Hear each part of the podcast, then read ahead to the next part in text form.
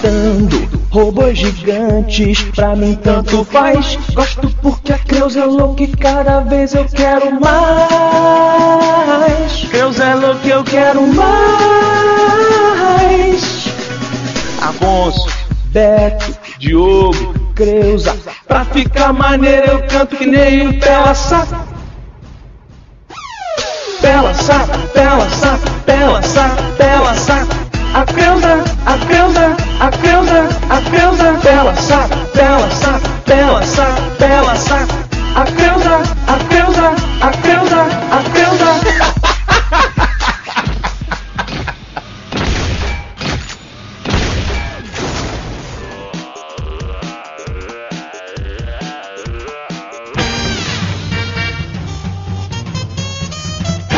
Boa tarde! Boa noite! I don't like vaginas. Boa madrugada! Estamos começando mais um Matando Robô Gigante, episódio 174 de cinema. Eu sou o Beto Estrada e estou aqui com Afonso, apertei o start no Street Fighter Solano. e diretamente de Brasília, Diogo Braga. E retornando de São Paulo, Aqui é o Marco, aprendi com o Diogo Braga como viver quando a esposa está viajando, Gomes. Alguém não toma banho uma semana, né? Colocou uma semana acampando no sofá e comendo ração com os cachorros na mesma lata. Marco Gomes, eu queria aproveitar a sua participação aqui. Sabemos que você é um artista plástico do corpo, né? Você é um exímio parkour, parkourzista. Qual é o nome do cara que faz parkour? No, no, no, no brasileiro coloquial, no brasileiro coloquial, não é em português, hein? No brasileiro coloquial pode falar parcuzeiro, mas o nome correto é traçor ou tracer. Pois é, nós aqui, nós três, provavelmente o que tem mais um pouco mais de fôlego pra, pra fazer um golpe ou pular alguma coisa seria o Afonso, mas não acredito que ele tenha condições físicas disso. Ei! E eu tava pensando essa semana, olha só, comecei a reparar num fato, cara. A voadora, ela só funciona no videogame e no cinema, cara. Alguém já viu alguém na vida derrubar outra pessoa com uma voadora? eu vi o Sub-Zero do Ceará. Sub-zero brasileiro, É. Eu já vi ao vivo uma briga de play no condomínio que eu morava. É, um rapaz derrubar o outro com uma voadora. Uma Não, voadora ou giro? não, a voadora. Não, mas era voadora, voadora plástica, Bruce Lee? Não, aí que tá. Porque é, realmente, essa é Então é voleio. Mas não, É porque a voadora, ela só funciona do que eu conheço de artes marciais se você pegar o seu oponente distraído. E você tem que vir de longe correndo, né? Exatamente. só, se Porque você- assim, se, se você fica aí parado, meu irmão, e aí tu dá um corredão e salta, você tá, telegra tá telegrafando Mas, cara, golpe. então eu concordo com o Diogo, a voadora não serve pra nada, porque pra você pegar o oponente distraído é até um cascudo, Não, sério. dois pés no peito do cara. Aí você mete, pula, estica os dois pés e cola no peito do cara. Mas aí não é voadora, aí é golpe de luta livre. É isso que eu tô falando, mas é mais, é mais funcional do que uma voadora. You have offended my family, and you have offended the Shaolin Temple. Mas, cara, ninguém nunca ficou famoso dando um dois pés no peito. Agora, o Lindomar, o Sub-Zero brasileiro, é famoso até hoje. A voadora do Lindomar é perfeita. Porque a voadora ela tem um efeito muito mais importante do que o físico, Diogo. Ela tem um efeito moral. Ela humilha o adversário. Sabe que eu nunca fui bom nesse negócio de briga de colégio, né? Quando era moleque era uma merda. Eu nunca apanhei feio assim, igual o, o, o Beto, não, mas. mas. Mas eu nunca fui bom, não. Mas aí até que eu descobri a coisa mais linda do mundo, que é a arte francesa da fuga, o parkour, né, cara?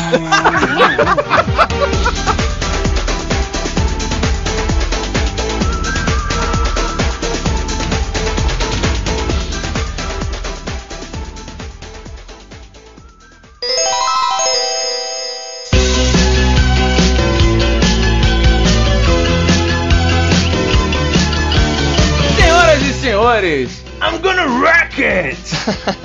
Detona Ralph finalmente chega às telas do cinema.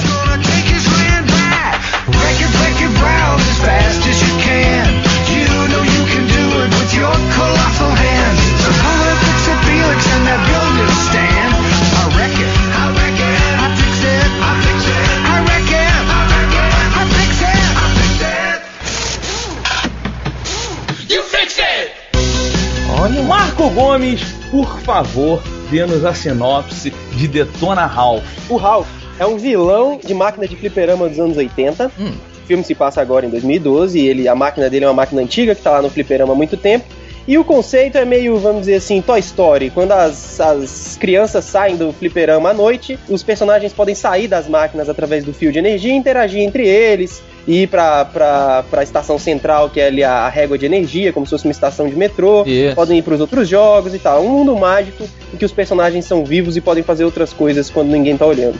E o Ralph tem vontade de ser reconhecido, porque ele nunca foi reconhecido por ninguém. Ele é sempre sacaneado, sempre jogado na lama por conta do, do roteiro do jogo que ele, que ele participa. E ele vai atrás da busca por reconhecimento dele numa, numa outra máquina de videogame. Conhece uma menina que ensina muitas lições pra ele e é um filme muito bacana. Já tô adiantando logo aqui a minha, minha avaliação. Olha aí, olha aí, Marco Gomes. Fix it, fix it, Felix, as fast as you can. Use the magic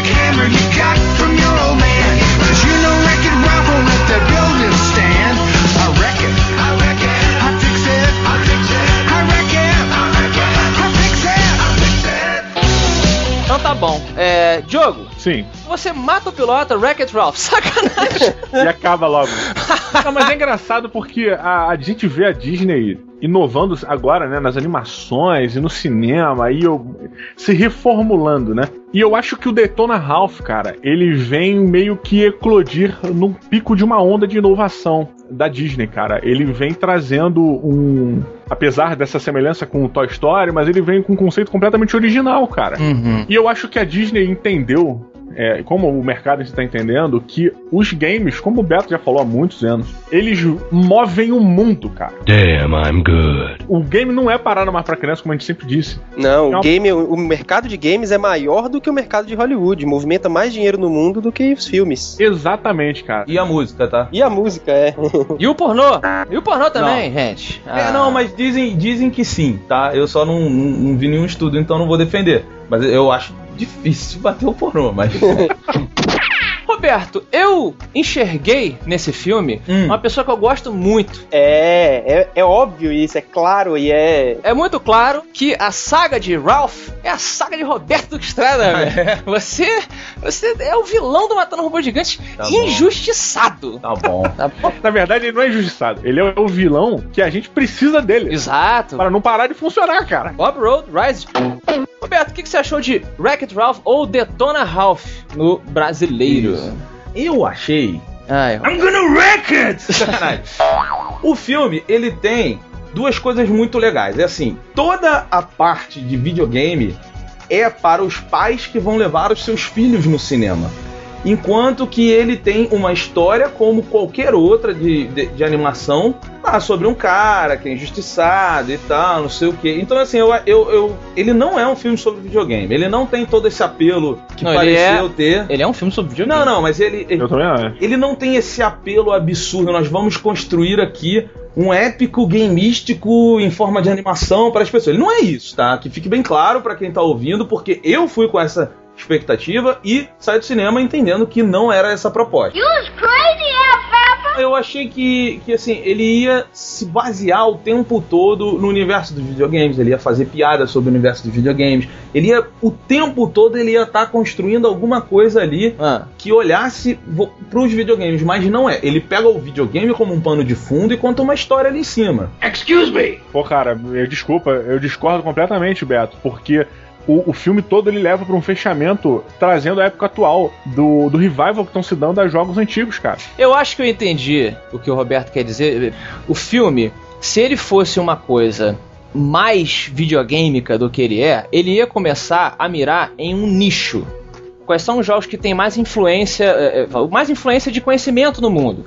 Um dos jogos principais que ele exemplifica é o Donkey Kong. Uhum. O, o Ralph é o Donkey Kong. O Ralph é o Kong, exatamente. E o outro jogo que ele pega com essa expressão cultural é o Call of Duty. Que é hoje o boom. Mas aí, isso né? que eu tô falando. Ele pegou dois exemplos e o Sugar Rush como uma coisa mais generalizada, um, um, É o Mario Kart. um Mario Kart. Mario- jogo é. de- é um jogo de corrida de videogame, mas que qualquer pessoa entende ali. Então eu entendo assim, ele não é um jogo para o jogador de Final Fantasy Metal Gear Solid. É, ele- eu acho que se ele tivesse mais detalhes, ele ia ficar meio sacal pra quem não é desse mundo que a gente é. Apesar de, de ser mainstream o videogame, ainda assim, se tivesse detalhe demais, ia ficar muito masturbação videogameística, sabe? E eu acho que eles pegaram na balança certinho, cara. Eu não acho que tenha sido. Foi uma decisão comercial ali, muito, muito bem feita, porque tem o, o fator nostálgico pra quem jogou todos esses jogos, como a gente, tem lá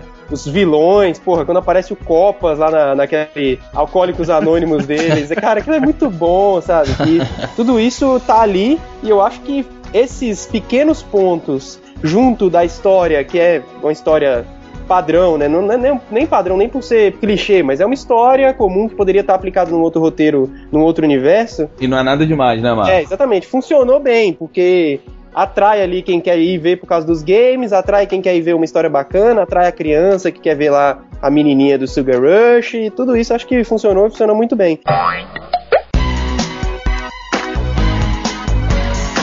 Então, aí é que tá. Olha só, é... Afonso, me ajuda aqui. Porque isso que o Marco falou é o Ajuda. que começou a me incomodar muito no filme. Eu. Roberto, você não vai destruir Detona House. I'm gonna wreck it! You're not gonna wreck it!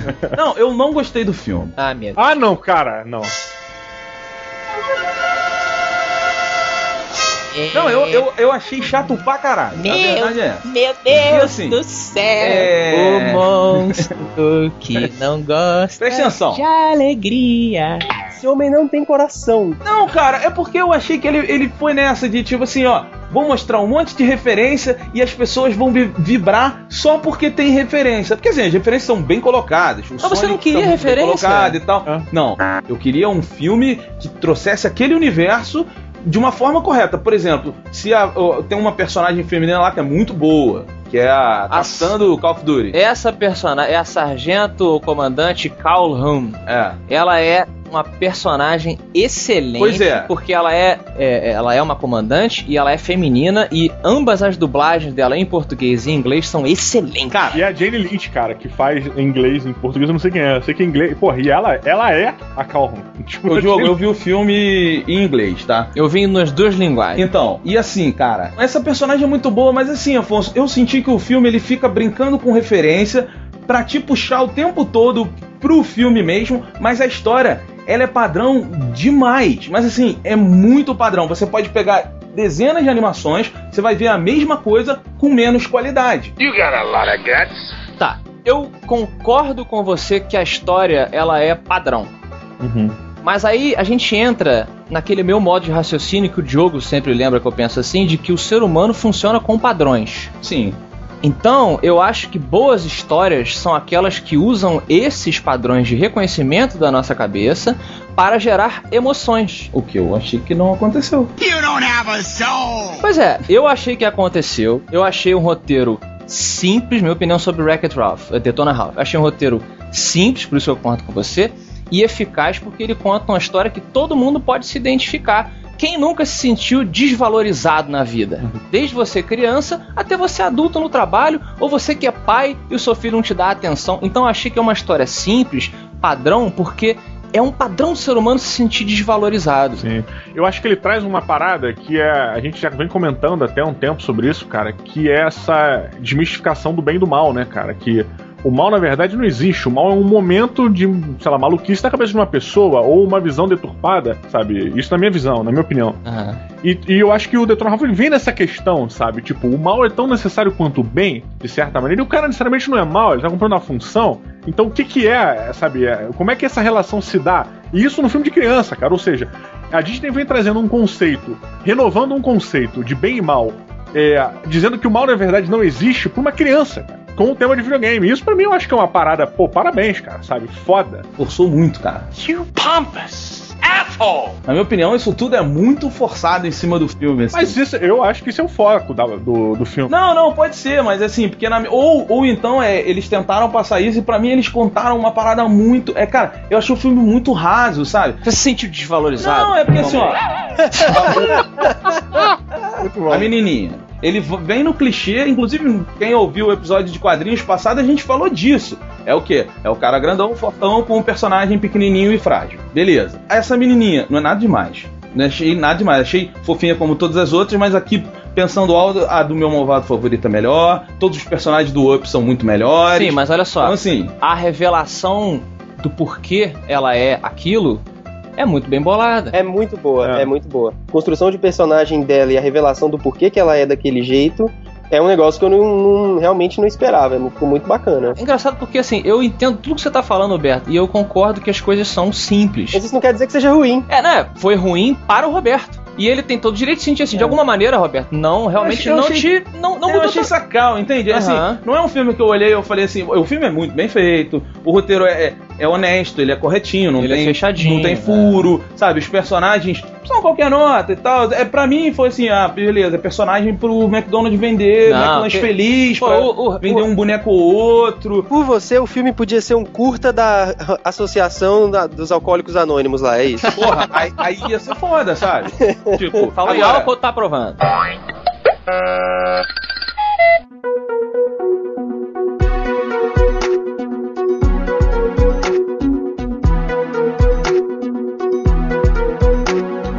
Marco Gomes, suas considerações finais para Detona Ralph. Cara, eu gostei muito do filme, achei muito divertido ver os personagens que eu tanto gosto e tanto curti no, no videogame lá representados. Quando passa o Ryu em segundo plano e o Ken lá num bar, eu fiquei animadíssimo com aquilo. Puta que pariu, olha o Ryu! foi, foi muito bom. Aquele, por mim, realmente o filme podia ser uma série de TV ou alguma coisa assim, só com as reuniões dos, dos, dos, é, vilões anônimos, cara. Aquilo é muito bom, eu gostei muito daquela parte.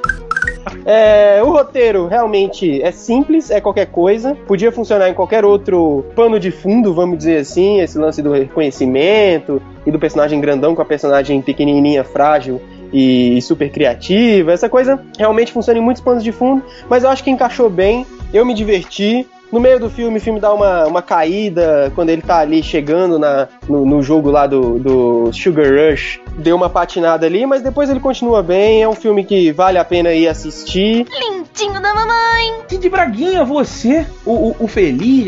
Você deve ter gostado muito desse filme, assim. O Diogo é o consertador, é o Felix. Né? Porque é o cara que todo mundo gosta. Olha aí o Diogo! é! Olha, você viu a referência então, né, ao MRG. Porque se o Beto é o microfone de ouro, eu sou o martelinho de ouro. O martelinho de ouro. É, cara, mas eu, eu concordo muito com a opinião de vocês, inclusive com a opinião do Roberto. Eu, eu acho que a premissa do filme desde o início nunca foi de ter um roteiro inovador. Sabe, eu sempre eu achei, desde o primeiro teaser, que eu achei genial, um dos primeiros teasers, que foi aquela reunião, né, dos vilões anônimos, que era um filme onde ele iria encaixar é, as premissas Disney, né, os clichês da Disney, no universo do, do mundo do videogame, no, no universo gamer. E isso que eu digo que ele é o lance da bandeira no topo da onda, assim, sabe? É a bandeira no mais, no ponto mais alto, porque convenhamos que a Disney hoje é uma empresa que tem um, dos, um alcance muito grande no mundo, no ramo do entretenimento, né? Então, Não, eu não acho, não. Você não acha que a Disney alcança um, tem um- tem um grande alcance no mundo? Não, não acho. Sacanagem! Caralho, tipo, não, eu pensei que viesse uma parada super foda, eu fiquei em silêncio. sabe?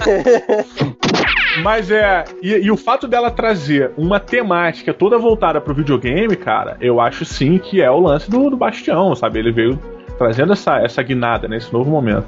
Então eu achei o filme muito bacana. Eu concordo com, a, com o roteiro ficar um pouco lento no meio, mas eu acho que foi necessário porque ele estava introduzindo um mundo novo com personagens novos. Então é, acaba tendo que fazer a apresentação de tudo de novo, né? De todo aquele conceito, o que, que são os doces, o que, que não sei o que, e piriri, piriri, pororó. Eu acho que sim, é um filme que emociona. É, é um filme que demora pra você ter apego a alguns personagens, mas quando esse momento chega, ele vira bem. E a virada final do filme é bacana, é, a, a constru- a- o plot final do filme é bom, então eu acho que é um filme que sim, você tem que ir ao cinema pra ver em 2D.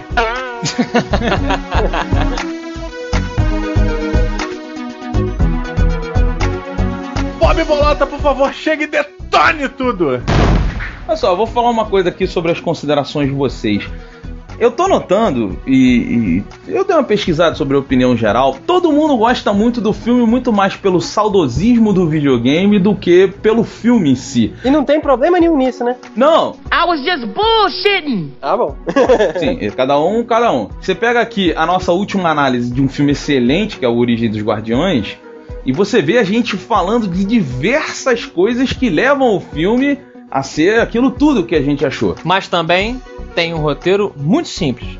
Sim, mas. Muito simples, né? Exato, mas olha, aí é o É ponto. o mesmo roteiro da Zona Ralph, cara. É o mesmo roteiro da Zona Ralph. Então, mas esse é o ponto. O lance que eu tô falando é exatamente isso. O Detona Ralph, como todas essas obras, tá, gente? Você pega a Toy Story, você pega a Monstro, você pega a Carros, você pega a porra toda, você vai ver que é tu- tá tudo falando a mesma coisa no final das contas. Nunca vi carro. Só que você vai ver que o seguinte, tem uns que fazem bem e tem uns que fazem mal.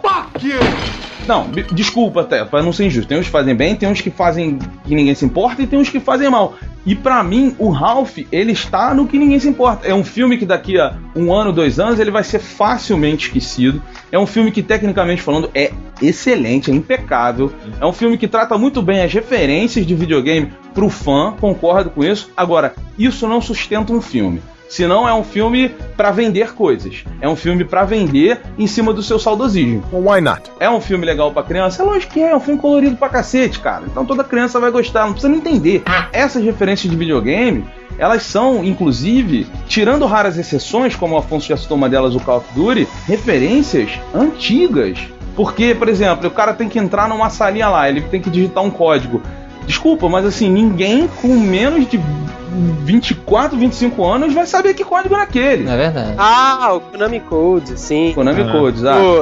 Que ele digita num controle de Nintendinho, de NES. É verdade. Então, assim, E que inclusive esse personagem é sensacional. O Rei Doce. Sim. Personagem muito bem bolado, as expressões dele são muito boas, o rosto dele, a movimentação, a dublagem. Eu gostei da motivação dele também, cara. Eu achei as motivações muito boas, assim. Muito, a, a motivação dele é muito bem escrita. É, eu não achei isso tudo, entende? Então, assim, eu achei que é um filme que beleza. Um filme É. que beleza. Que beleza.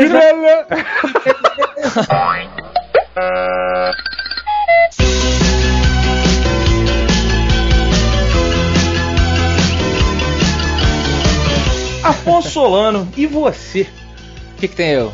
Dá a porra da consideração Não, final. peraí, é sério que você não sabe o que você tem que fazer agora. É, pois é, tipo. Tô fazendo O charminha. Afonso, ele é o Mr. Pantomima. Olha só, quando eu estava com vontade de ver Wreck-It Ralph, e eu estava com muita vontade, eu me manifestei no Twitter e no Facebook dizendo assim, poxa, sacanagem que na pré-estreia não estão disponibilizando a versão desse filme legendada. Ah, porque você não gosta de filme dublado? Pelo contrário, eu sempre recomendo, sempre incentivo a boa dublagem brasileira. Ela saltou os anos 80, né? E claro, eu cresci vendo filme dublado, até eu aprender a língua eh, inglesa, eu cresci vendo filme dublado. Só que esse filme, em específico, eu gostaria muito de ver legendado, porque, na minha concepção, um filme desse, desse gênero iria exigir muitos trocadilhos e muitos easter eggs eh, conceituais que a adaptação para o português não iria acompanhar. Acabei vendo o filme primeiro dublado e depois legendado. So what are you saying? Assim, realmente o filme perde algumas coisas na tradução? Perde algumas coisas. Os trocadilhos da Sargento Calhoun em inglês são muito complicados, são muito regionais de certos lugares que ela faz. Mas a dublagem brasileira tá de parabéns nesse personagem por se virar pra arrumar coisa que ela fala. Expressões do tipo, você está mais, é, sei lá, é, tá mais avoado do que pó de rabiola, entendeu? E acaba encaixando no- nas coisas malucas que ela faz ali. É, e só uma palavra sobre a dublagem é legal porque eles não usaram as mesmas pessoas de sempre, né? São outras pessoas. Eu fiquei com o pé super atrás por ter gente muito diferente, vamos dizer assim. Mas ficou muito bom, cara. Eu me surpreendi bastante, principalmente com a Mary Moon. Eu não esperava que o trabalho fosse ficar tão bom, porque Olha. ela não é- nem por ter preconceito com a Mary Moon, nada disso. Conheço ela, converso com ela e tal. Mas é por ela não ser dubladora. Pois é, Marco, eu não tinha ideia que era a Mary Moon. Eu não, realmente eu não acompanho a Mary Moon, não reconheci a voz dela, é, não reconheci a voz de nenhum, entre aspas, famoso ali. Eu vi um filme muito bem dublado, na minha opinião. Eu vi gente reclamando da dublagem. Não sei se as pessoas implicaram por causa disso ou se acharam defeitos que eu não achei. Eu vi muita gente também assim: ah, mas a Mary Moon fez uma voz muito irritante, chata pra garotinha. A minha sugestão é: procure saber que na versão original É chato pra caralho. é a Sarah Silverman. É, e a voz dela é, é, é irritante e chata também. Muito irritante, muito chata. Ela faz, ela tem esse personagem. What's your name? Where's everybody else? Hey, why are your hands so freakishly big? Didn't hear you. Your breath is so bad it made my ears numb. Listen, I try to be nice. Então, na minha opinião, a dublagem brasileira, tirando essa adaptação, que não é culpa dela, tem termos que não tem como adaptar. Na minha opinião, a dublagem brasileira ficou muito bacana. É um filme simples e muito divertido, na minha opinião. Ele no meio se arrasta um pouquinho, concordo com vocês. Rola um, um- um Deus Ex Machina ali um pouquinho no final e tal, mas eu achei que pelo que ele conseguiu, um filme muito carinhoso, muito bonito. Eu me emocionei com o Wreck-It Ralph. E recomendo a vocês que vejam no cinema, seja em, em- em inglês, seja em português. Porque se você não fala inglês, nada, não adianta nada você ficar pagando de fodão porque tá vendo legendado. Concordo. Sim. Yes, I'm sorry, I do not speak English, okay. But you were just talking. Yes, yes, hot dog, hot dog, yes sir, no sir, maybe, okay. Eu vi o pessoal falando assim: ah, mas a inflexão do ator em inglês, mesmo que eu não entenda inglês, dá pra entender o significado. hey, that's a good one. Ah, então, então senta com um finlandês e vê se você entende o que ele tá falando por conta da inflexão de voz do cara, entendeu? Round as fast as you can. You know you can do it with your colossal hands. So up, Felix, and that building stand. I wreck it, I wreck it, I fix it, I fix it, I wreck it, I I fix it, I fix it. You fix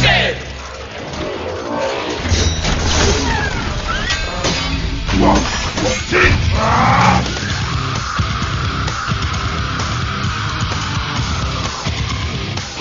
Senhoras e senhores, meus amigos ouvintes, estamos de volta. I'm back. E no Matou Pilota de Cinema. Olha lá, que tá correndo. que gostoso! Olha só, a gente já chega polêmico, já que estamos falando da Disney. Hum, Vamos ficar por aqui e dizer que o Guilherme Del Toro falou que foi convidado para dirigir o Star Wars 7, né? É 7, né? É, é 5, 6, 7. Ele recusou, porque ele tem um monte de projetos. O Guilherme Del Toro não para, né? I am invincible! Aí que está a pergunta. Eu vou sortear, tô girando a roleta. Força Maria, roda o avião agora. Marco Gomes, você mata ou pilota Guilherme Del Toro como diretor de Star Wars Episódio 7? Ai, muito bom. Roberto é um com o retorno do Mata Veloz. Vocês também deveriam estar. Eu tô pra caralho, é. Eu, sinceramente, piloto qualquer diretor que vá ser muito bem assistido por qualquer outra pessoa que seja muito boa, assim. Eu não tenho muito, ah, com esse diretor vai ficar uma merda, porque o Michael Bay fez Transformers 1, e Transformers 1 é bom pra caralho. Eu não, não, não tenho muitas restrições, lógico que não pode botar lá aquele diretor com nome asiático de filmes de videogame terrível, porque não tem como ficar bom. É, tipo, pode bo- botar qualquer diretor que, que se o projeto for conduzido com carinho, vai ficar bom. E se o projeto for conduzido meio nas coxas, não vai ficar bom. Assim como, por exemplo, Batman Dark Knight Rises deu uma patinada boa. It's time for Gotham to get the hero it needs. Not the hero it thinks it deserves, but the hero that it thinks that we think it needs to deserve. Bec- Because it's time to deserve a, a hero and things for Gotham. Dark Knight. É, mesmo a equipe sendo tão incrível, entendeu? Então realmente importa mais a execução e o carinho que o negócio vai ser feito do que necessariamente o nome da equipe. E você mata o piloto. Você não respondeu, Mato. Eu piloto. Ah, Olha, Marco, só para as pessoas que estão ouvindo e não pegaram, você tá falando do Ubo, que é um diretor que é muito ruim, que costuma fazer muito filme baseado em jogo de videogame, né? O Paul, ele é o Ralph. Ele é o vilão que a gente precisa. Se não fosse o Paul, não teria Detona Ralph. Tá bom. Diogo Braga, já que você está falando, você mata o pilota Guilherme Del Toro em Star Wars? Pois é, cara, eu, engraçado, quando o Marco Gomes falou do Michael Bay, eu sempre lembro do Michael Bay pelo A Rocha.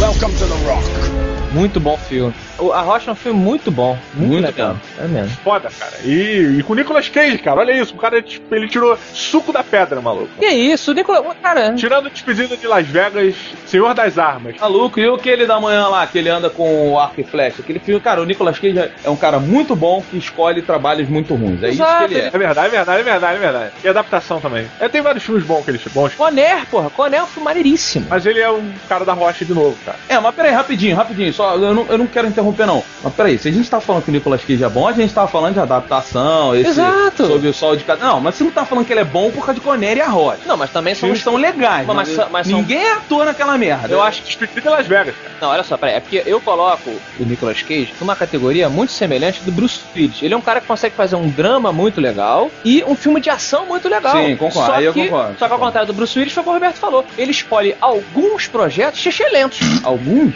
É. Nicolas Cage ele anda por Hollywood vendo se, se alguém tem alguma parada pra fazer. O segredo é o desapego. O segredo é o desapego, gente. O Bruce Willis, ele quando viu que ia ficar careca, ele se desapegou e raspou a cabeça. o Nicolas Cage não, cara. Ele não deixa aquele tufo embora. Voltando aqui agora ao Guilherme Del Toro, cara, eu acho que se ele for pro Star Wars, ele vai fazer uma coisa muito boa pra Disney, que é investir nos personagens, nos coadjuvantes de Star Wars, que sempre foram, cara, personagens muito bem explorados, sabe? É, em todos os filmes. E muitas vezes seguraram ondas em diversos momentos. Os maiores memes, não os maiores, mas você tem grandes memes do Star Wars de personagens coadjuvantes, que são personagens que mantêm. Eu, eu acho que na verdade o coadjuvante ele é essencial para se manter o universo, que é onde o Star Wars está preso, né? O Star Wars ele é preso ao universo. Tem uma história muito boa, tem, etc. Mas o grande lance dele é o universo. E o Guilherme Del Toro, eu acho sim que ele é muito bom nisso. Só que a coleira dele não pode estar frouxa. É bem o que o Marco Gomes falou. Ele precisa que o César Milan esteja segurando essa coleira. Parabéns. Você entende isso? Entendi. Essa veio de longe, gente. Porra. Mas é isso, cara. Se não for um maluco digno de César Milan, o filme vai ser um lixo, cara. Então é por isso que pra estrear a lá Easy Nobre, eu mato piloto. Você mata e pilota. Entendo, entendo. Tá. Roberto Estrada, um homem complexo. Você mata o pilota. Caralho, eu tenho. Caralho, chegou o momento da minha piada. Desculpa, cara. Todo episódio tem uma. Vamos lá, Diogo. Vamos lá. Cara, essa piada, ela está na minha mente há eras e agora eu vou usar, maluco. Porque tá bom. Eu faço como o Roberto Estrada. Eu não fico em nenhum lado. Por que, Diogo? Porque o círculo não tem lado, maluco. Já fez. Mentira. É old que tu fez no MRG passado. É old, mas é gold. Roberto Duque Estrada, você mata o pilota Guilhermo Del Toro. Dirigindo Star Wars. Ele já disse que não vai poder É. dirigir, mas nesse mundo paralelo, né? Então, é assim, ó. O, eu piloto muito porque o Del Toro ele ia fazer uma coisa que, na minha opinião, acabou com o episódio 1, 2 e 3, que foram esses últimos lançados, e com essas 10 milhões de versões que o George Lucas lançou pra tomar dinheiro de otário. Hum. Que é o seguinte: ele ia voltar pro animatronic, ele ia voltar pro bonequinho, porque isso é muito característico do Del Toro. Sim. É fugir cada vez.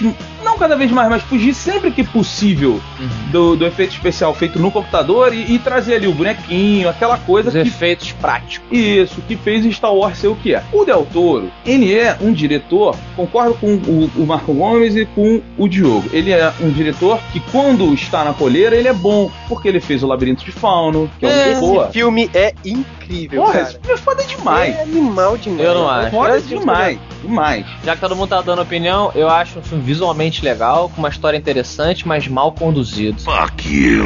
Então, aí é, um, aí é, é um- beleza, é uma discussão muito coisa, mas Não assim, falei, é um não. filme legal. Atenção, extremistas do Twitter. Não falei que é ruim. Reparem no que eu falei. Para de se explicar e assume. Tá se defendendo foda, hein? É, para de se explicar. Você não gostou e pronto. Toda opinião tem que ser fundamentada. Menos a do Roberto, porque ele não tem lado.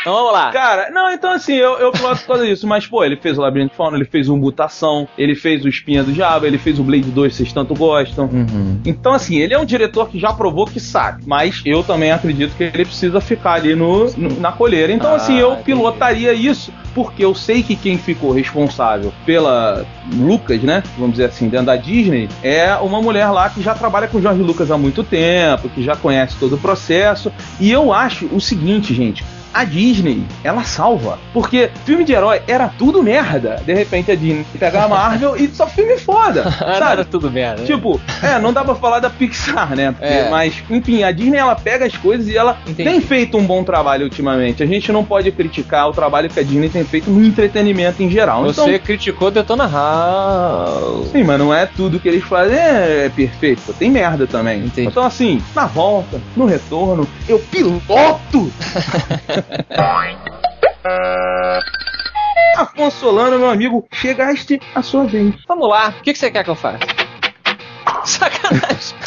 Esqueceu, né? É, é. Cara, eu sempre falo que eu não eu gosto da pessoa do Del Toro. Ele tem cara, ele tem cara de legal, não tem? No chá que você toma com ele, né? Não, mas ele tem cara de legal mesmo, eu concordo. Assim, eu já vi diversas entrevistas com o Del Toro. Ele é um cara apaixonado pelo que ele faz. Sim. E isso, é, na minha opinião, é essencial para que você faça um bom trabalho. E ele, como o Roberto lembrou, fez excelentes trabalhos. Só que eu acho que ele, fe- ele, ele como diretor, eu acho que como ele produtor, Ele é fodão. ele é muito bom. É, produtor ele é fodão. Não só por, tipo, ah, ele. É porque a gente fala assim, ah, porque ele gosta de animatrônicos. Não é só isso. Ele, a- a- o amor do Stan Winston pelo animatrônico, ele se, ele se prova no cuidado que ele tinha, e não só no design dos monstros, mas em tudo que. no conceito. Não adianta você fazer um monstro como o Predador, ou vamos citar um filme do Del Toro que a gente falou agora há pouco, no- o, mon- o, o monstro com olhos nas mãos.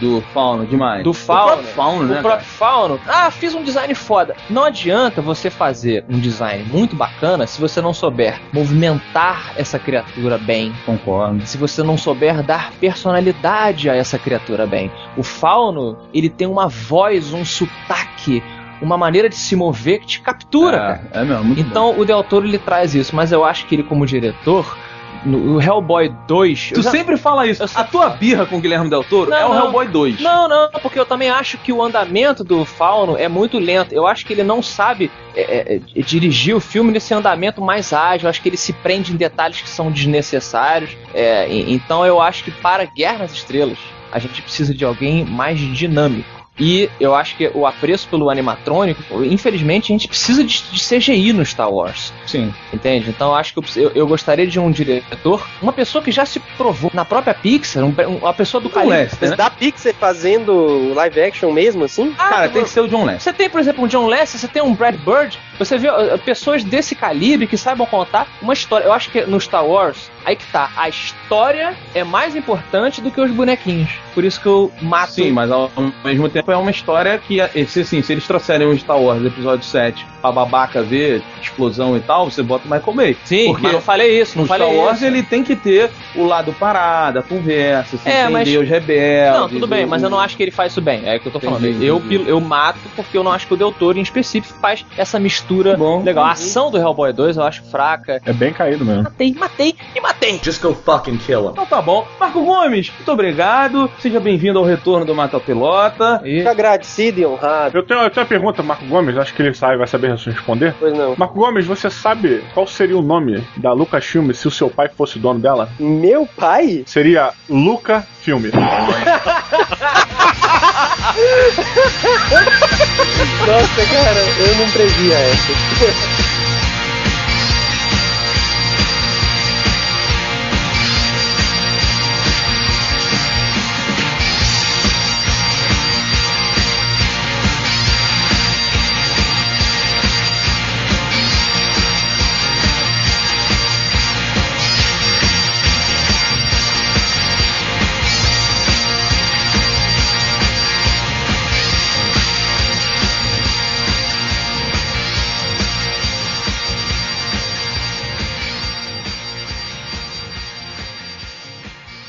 There's a letter in your mailbox.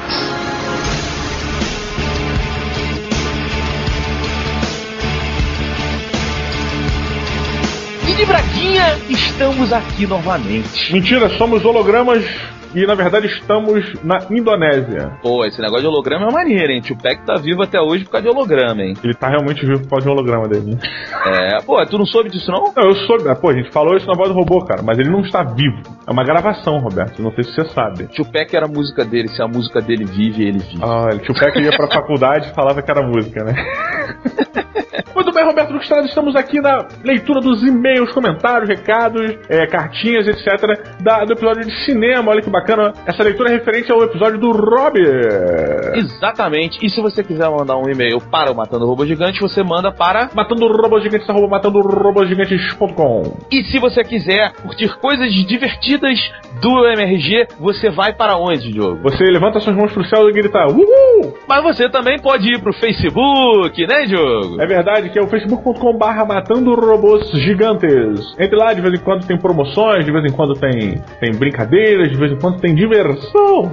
E se você quiser falar com os matadores, você fala em. Você fala no orelhão, liga pra gente, liga pra cá do Roberto. É 021 40. Sacanagem. Você mande-nos um e-mail. Olha que bonito. Se quiser falar com os matadores, não é isso? Não era no Twitter, Diogo, que as pessoas falam com a gente? Mas é que a gente já deu várias maneiras das pessoas falarem com a gente, porra. Mas no Twitter, é, no Twitter, no Twitter você pode falar com o Beto do Estrada através do arroba BetoMRG. Pode falar com Afonso Solano através do arroba Afonso, an, Afonso com dois Fs, underline Solano, porque eu gosto de ser diferente e eu não me misturo com vocês.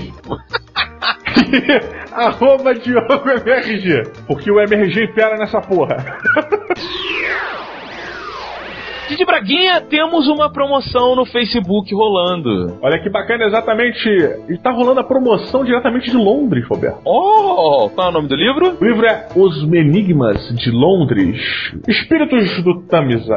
Olha que bacana. Isso, e o vencedor foi Gabriel Almeida, Didi Braguinha. Peraí, então não tá rolando a promoção, Beto. Então já rolou, porra. Não, mas você sabe o que acontece? Ah, não, não sei. Quando acaba uma promoção, entra outra. Vai ter outra já? Vai ter outra já. Se você entrar no Facebook do Matando Robô Gigante, No link aí embaixo, que tá no post, né? exatamente, já está rolando outra promoção. Olha que bacana, que legal, que emocionante. Emocionante demais, jogo. Agora fala quem foi o vencedor.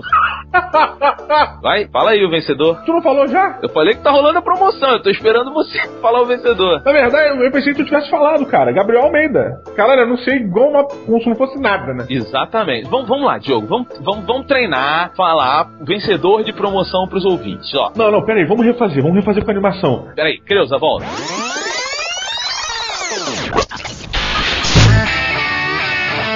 Didi Braguinha, temos um vencedor da promoção do livro Enigmas de Londres no Facebook. Puta que pariu, Roberto! Tá na marca fatal! O vencedor dessa promoção, seu nome é Gabriel Almeida!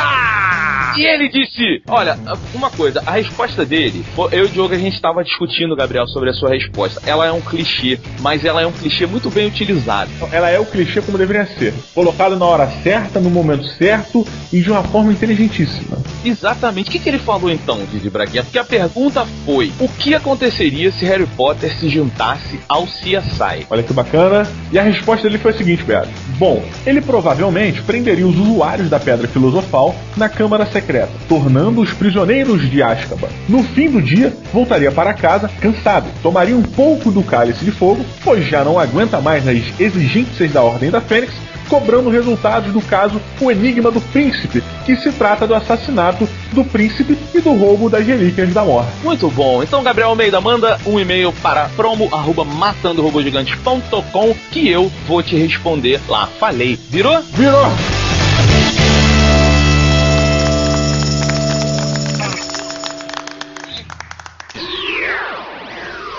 Didi Braguinha, quem foi o vencedor do prêmio F5 do episódio The Hobbits? Olha aí, o maior prêmio da internet brasileira está acima do Pix, acima do eBay, está acima de todas as premiações. Todas as premiações são inferiorizadas diante ao prêmio F5. É um ponto de vista, né, Diogo? Ou a vista de um ponto, olha que bacana. Isso aí TV é TV Cultura, hein? Roubei, roubei do cara lá. Tá bom. Tá bom? Então, o vencedor do prêmio F5 do episódio de cinema do Hobbit, primeiro a comentar no site lá, foi Rommel Souza, o general de Hitler, né? Veio aqui nos comentários e escreveu, igual o Dave, né? Is this real life? Exato. Você deve desculpas a ele por chamar ele de general de Hitler, hein? Não, quem deve desculpas a ele é o pai dele que botou o nome dele de Rommel. Tá bom, é justo.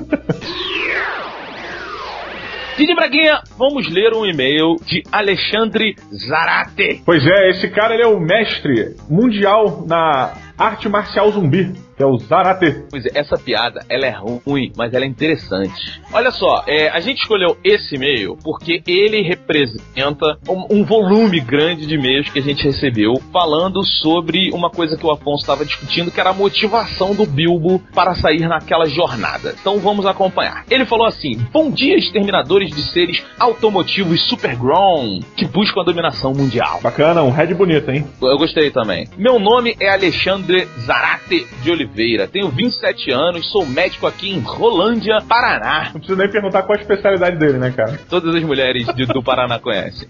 Venho escrever para dar minha opinião sobre o comentário que o Afonso fez sobre a motivação do Bilbo no cast sobre o clássico O Hobbit, do nosso querido Peter Jackson. Ao contrário do nosso amigo dos dois apps, eu achei a cena dele decidindo ir para a aventura uma das melhores do filme. Me explico. Quem nunca se viu igual? Primeiro em uma situação em que, em princípio, não queria estar, e quando tudo volta ao normal, vem aquela sensação de vazio, de que está perdendo algo, de que você simplesmente precisa ir. Let it go.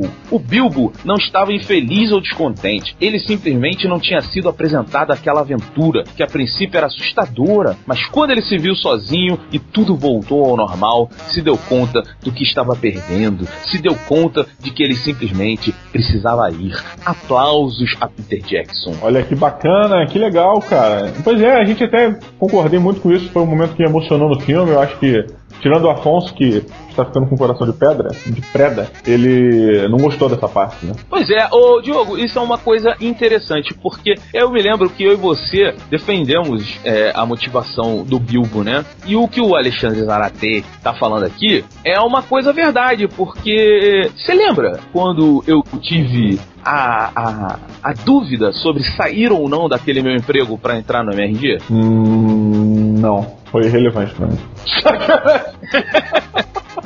Porque assim, cara, eu também tive que encarar uma nova jornada. Eu também tive essa dificuldade e essa dúvida ela existe. E aí? Porque você tá lá no empreguinho seguro, ganhando todo mês ali sua carteira assinada, paga suas contas, paga sua cervejinha e você sai com a sua namoradinha de vez em quando. Mas e aí, você vai ficar satisfeito com isso ou você quer algo mais? Para querer algo mais, você precisa ter coragem e simplesmente aceitar uma jornada. Uma jornada que você não vê o futuro, jogo. E aí você vê também, Beto, uma questão de posicionamento, né, de, da visão da pessoa, porque é, muita gente fala que é um risco, né? Pô, você tem que correr um risco. Só que uma pessoa positiva diria que não. Na verdade, você tem que viver uma aventura. Pois é, exatamente, cara. Tu, tu mandou muito bem, porque assim, é, a maior dificuldade que eu vejo nesse tipo de situação, e até a do Bilbo, é. A gente tem medo de mudança, né? Do diferente. E aí, como é que vai ser? E, e esse medo é o que faz a gente ficar parado com, com receio de andar, de seguir em frente. Eu tive esse medo, saí, continuei com esse medo durante algum tempo, mas eu tive a coragem e consegui. Hoje sou muito mais feliz por causa disso. E é uma coisa muito bacana. No filme, a Galadriel pergunta pro, pro Gandalf, né? Por que, que ele escolheu aquele hobbit e não um grande guerreiro? E o Gandalf fala exatamente isso. Porque ele me dá coragem. O que, eu, o que eu acho também que é interessante com relação ao emprego é que eu lembro, Beto, que durante um tempo antes de Matar um Robô Gigante, você trabalhava na, na, na numa lan house e depois voltou e depois ficou dono da lan house e os não sei o quê. Eu acho que de todos, você é o único que pode escrever o livro There and Back Again. É verdade, mas aí, mas aí é o seguinte, né? Der de carteira assinada em back again de contrato social na mão, né, Joe? Não, não foi, isso não é o ponto. O ponto é vai igual o Bilbo. O Bilbo saiu sem nada e voltou com anel, espada, caralho. É, exatamente. Mas é, é exatamente isso, cara. Você não tem que deixar pra trás as coisas que você ama, mas você tem que, às vezes, dar um tempo delas e seguir em frente pra você poder voltar muito melhor e aí vencer a grande jornada. É verdade, é verdade também que teve o episódio do Nerdcast sobre o Hobbit, ficou excelente, está aí na postagem. E Roberto Luquistado, eu pergunto pra você agora, depois desse momento é, interessante, falando sobre a sua vida profissional, é, hoje falamos sobre Detona Ralph, o cara que tinha um emprego de vilão, olha que merda. Ou coisa boa, né? Você é pago para maltratar os outros. Deve ter gente que gosta disso. Que merda. É, te pergunto, Roberto Luquistado, qual a pérola filmística do episódio de hoje? Didi Braguinha, pérola filmística do episódio de hoje vai ser. Tá rolando a língua? Pelo? Foi quase. vai ser um agradecimento meu a você, Diogo Braga, ao Afonso Solano, ao Dave, ao Alexandre e a todas as pessoas que estão ouvindo. Porque eu tive que ter coragem para sair nessa jornada, mas graças a todos vocês foi muito gratificante e valeu muito a pena. Foi uma aventura que está sendo cada dia recompensada. Olha que bacana, que bacana. Tomara que os Nazguns não alcancem a gente. Não alcançam não, Diogo, eles estão lá no MDM. Sacana!